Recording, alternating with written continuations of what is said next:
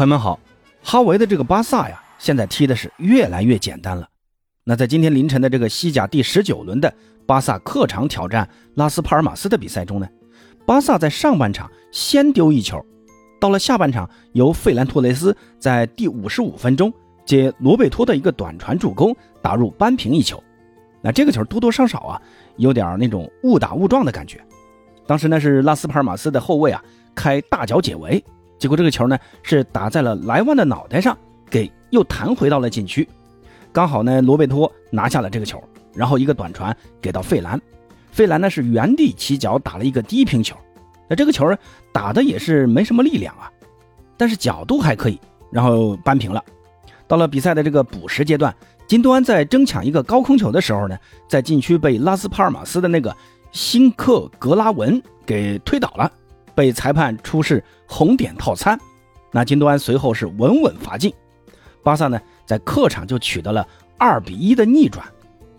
那虽然这场比赛巴萨是赢了啊，但这场比赛呢巴萨踢的，呃仍然是哎让人很难满意啊。整个上半场巴萨甚至连一脚命中球门范围的射门都没有。那到了下半场呢，呃虽然说射门数是上来了，但是呢进攻并没有太大的起色。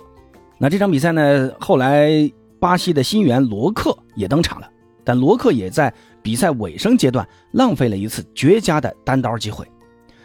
对于巴萨的这场比赛的一个表现呢，我认为啊，还是有很多需要总结的地方啊。那本期节目呢，咱们就在这场比赛啊，来看一看哈维的这支巴萨现在踢的怎么越来越简单了呢？先来看一看这场比赛。那这场比赛呢，由于呃，在中场这一块，由于佩德里受伤呢，呃，他呢估计要等到西超杯开打前才能决定啊，呃，能不能上。那这场比赛呢，哈维呃也没有选择年轻的费尔明，而是选择了上一轮在联赛中梅开二度、拯救球队、战胜阿尔梅利亚的功臣罗贝托。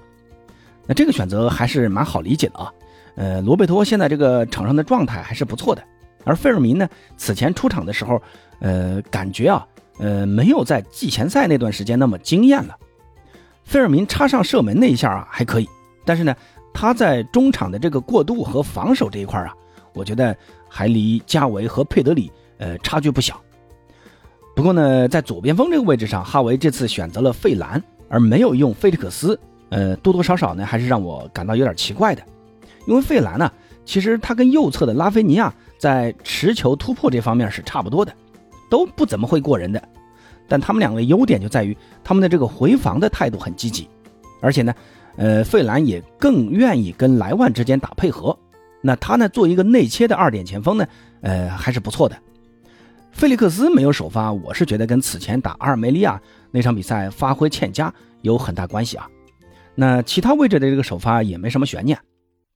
那从这个首发的名单可以看出啊，哈维呢还是一个。呃，奖罚分明的主教练的，你看费兰、罗贝托，那此前状态表现好，那这场比赛就可以连续首发。那菲利克斯表现不好，那就马上下去替补。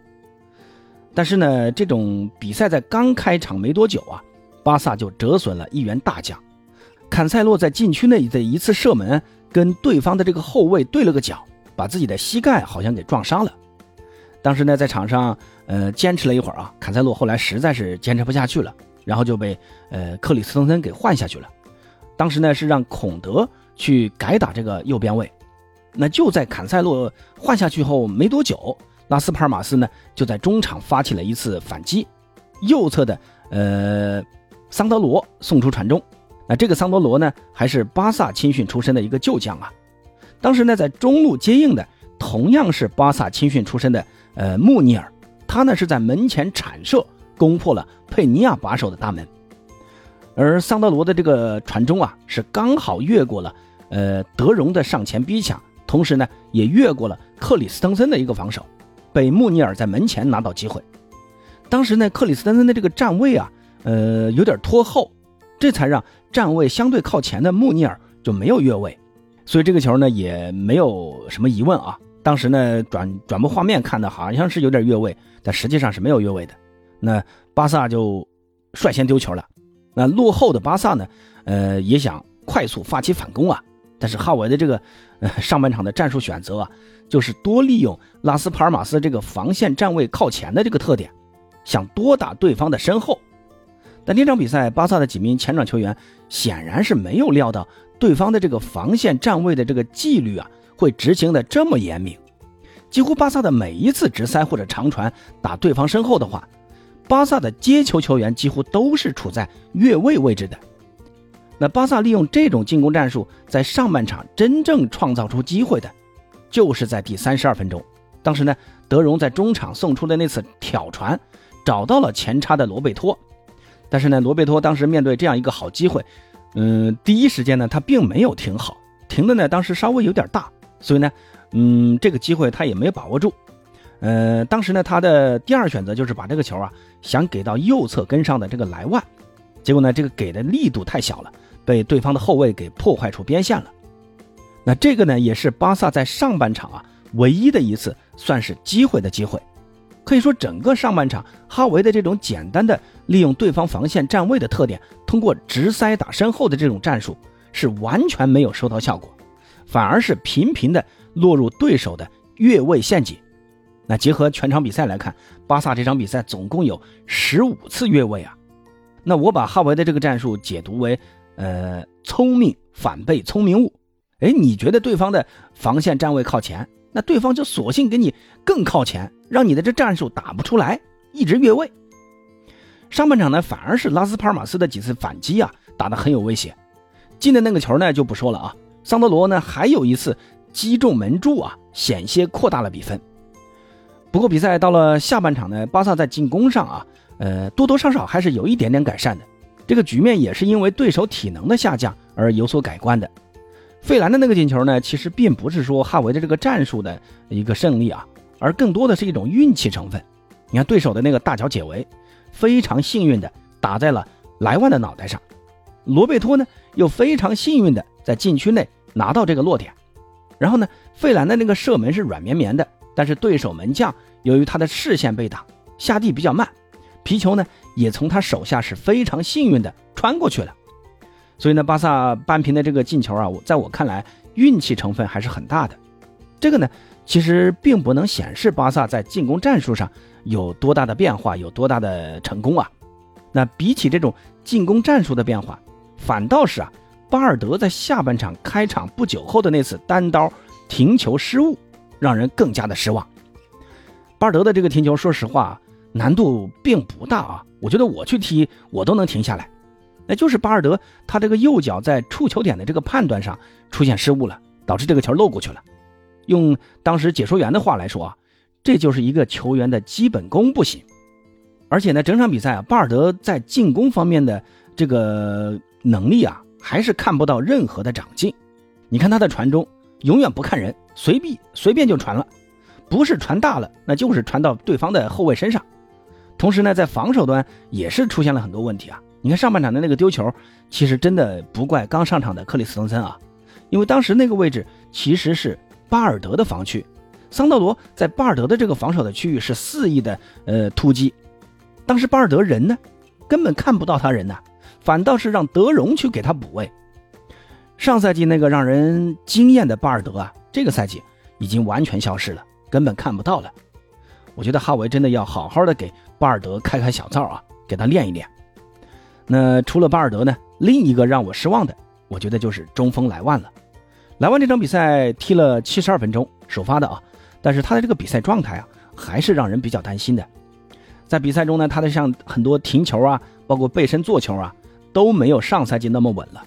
不过随着莱万在下半场第七十二分钟的这个替换下场啊，也引爆了。大家对于巴西新援小老虎罗克的一个关注和期待，在第七十八分钟，罗克终于替换费兰上场，由他去打这个中锋。那此前大家其实都很期待罗克能否成为巴萨锋线新的选择。那通过这短短的十几分钟啊，呃，算上补时啊，应该也勉强够二十分钟了。那通过这二十分钟的这个出场时间呢，罗克整体的这个发挥。呃，给我的感觉就是他还是太年轻了，太紧张了啊！上场替换上场的那个时候呢，转播当时给的一个特写啊，他的脸明显就绷得很紧，感觉那个神情啊很紧张。而且呢，在比赛最后补时时刻的那个单刀啊，呃，当时他停的第一下的时候，我就感觉这个球要糟啊，要浪费机会了。当时亚马尔的斜塞非常给的非常到位，然后呃，菲利克斯的这个横传呢也是很巧妙，而中路当时有两名巴萨球员在跟进的，罗克还有费尔明。我觉得当时最佳的一个选择啊，应该是罗克把这个球漏过去，让后点的费尔明去打。那这要是能漏过去啊，那费以费尔明的这个射术打这样一个空门，我觉得呃把握还是很大的。但是呢，罗克当时在这种身体姿态很别扭的情况下，还是想他来打这个球，而他的选择是先把这个球停下来。结果呢，第一下他也没停好，球给停飞起来了。那再打呢？你你这个球落地，呃，这个时间呢，其实也给了对手门将还有对手后卫更多的一个防守时间。啊，再一个呢，就是由于你的这个射门姿势，呃，当时呃已经很别扭了啊，所以呢，最后罗克的这个射门也是没有踢正皮球的位置，最后这个球也是稍稍的偏出了球门。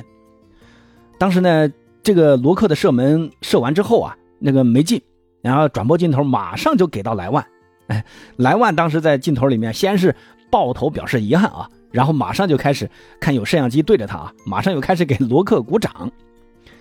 哎呀，挺有意思啊。其实呢，从这个机会来看啊，罗克还是需要多向莱万学习一下的。你别看虽然莱万现在状态下滑了，但是我觉得，呃，莱万面对这种机会，他肯定是不会随便浪费的。罗克真的要好好学习学习莱万在面对机会时的那种冷静，包括啊。观察周边队友的跑位，当时如果莱万在场啊，我相信莱万的射门是不会浪费这种机会的，或者说莱万会把这个机会漏过去，或者说用脚后跟拨一下，让身边的队友去接这个机会。当然，不管怎么样吧，罗克的这个登场呢，还是让我看到了他有着现在巴萨锋线球员所没有的这种身体对抗能力。人家才十八岁啊，而且是初登西甲的第一场比赛，也是丝毫不惧对抗的。而且在对抗中啊，他也不落下风。我觉得这就是一个中锋的好坯子啊。就是呢，罗克这个绝对速度和他的这个身高啊，在西甲中并不太占优势。接下来呢，还是应该要继续观察观察啊。莱万，呃，平时训练的时候多带一带。那对于哈维执教巴萨的一些问题呢，大家有什么想说的，欢迎在评论区留言，一起讨论一下。咱们下期再见。